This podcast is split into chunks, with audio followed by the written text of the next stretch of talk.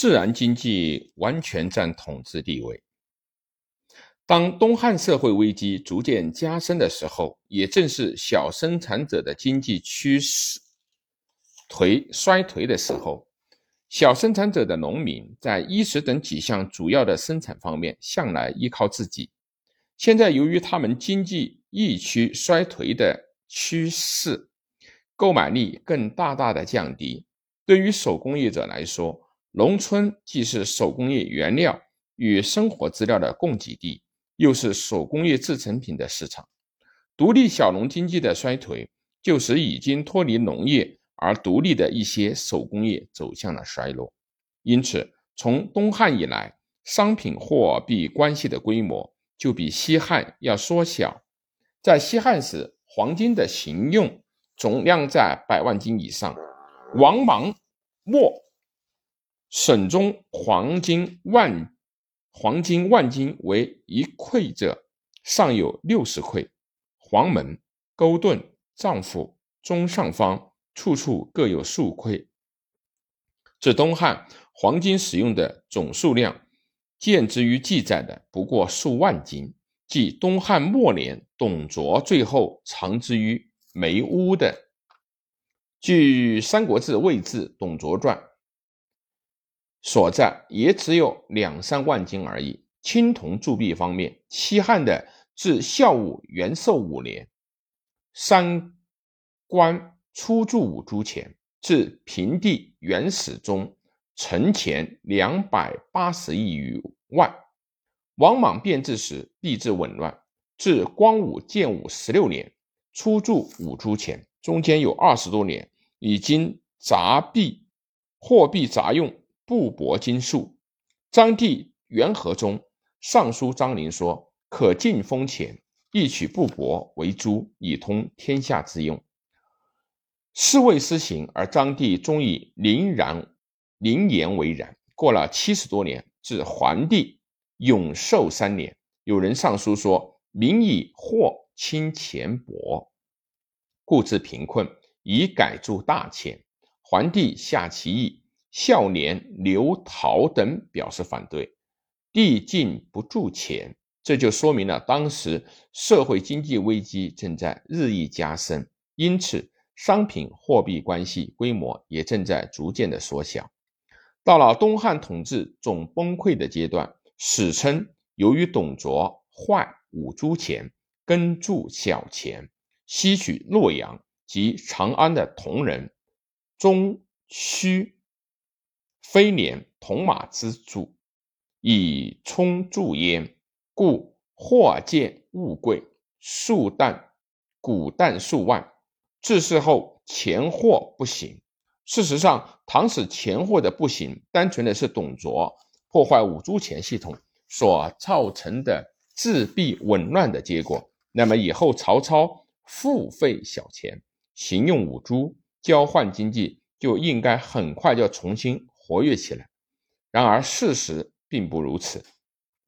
五铢的铸币弃于建安之势，几近于废弃古帛等实物经济，代替执行货币的性能。到了曹丕皇初二年，终于废止使用的五铢钱，使百姓以古帛为事。可见魏晋时期的货币近于废弃。不能全部推诿于责任于董卓的破坏五铢钱系统。董卓的这种举动，不过加深了东汉的社会经济危机，使物价腾贵，人民生活更加困难。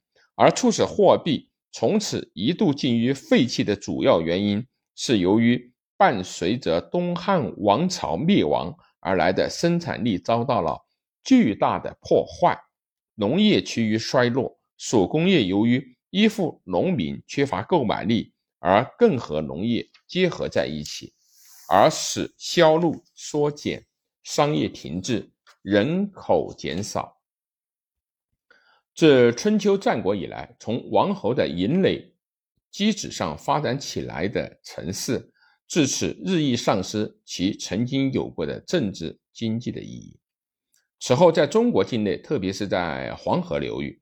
涌现了无数屋垒、堡垒，住在这些屋垒堡垒里面的雷主、乡豪等地方封建贵族，他们的经济与社会实力大大加强，因此地方实权分散在这些地方贵族手里面。固然，在魏晋时期，中央集权还是在极其困难的情况下被保存了下来，而且还微弱的向前发展。但是在自然经济及各个屋垒。堡垒间经济联系极其薄弱的条件下，终于使政治制度发生了变化，使国家趋向于分裂。所以，自东汉统治崩溃之后，一直到隋王朝的统一这四百年间，也就是公元一百八十九到隋朝统一之前的五百八十九年。除了西晋短短的二十年间一度统一以外，西晋是在公元二八零到三百年之间统一，便出现了长期的分裂局面。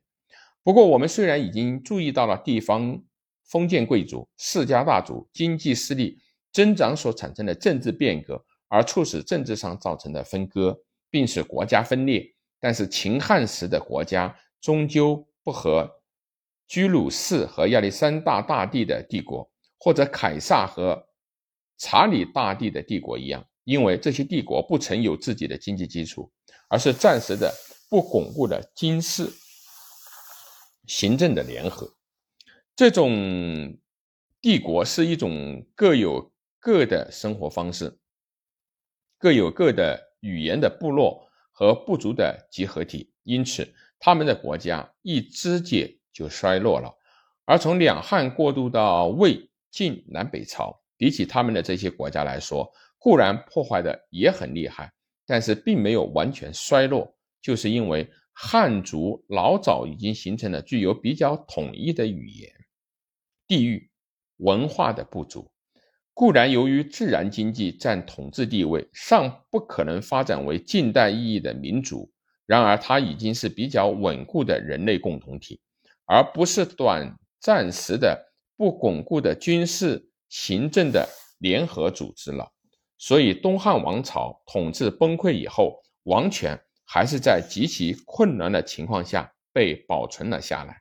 到了西晋初年，还能够一度统一，就是以后的胡节第三称帝，鲜卑建立北朝，亦是由于汉人的文化和经济生活，一切都高于他们。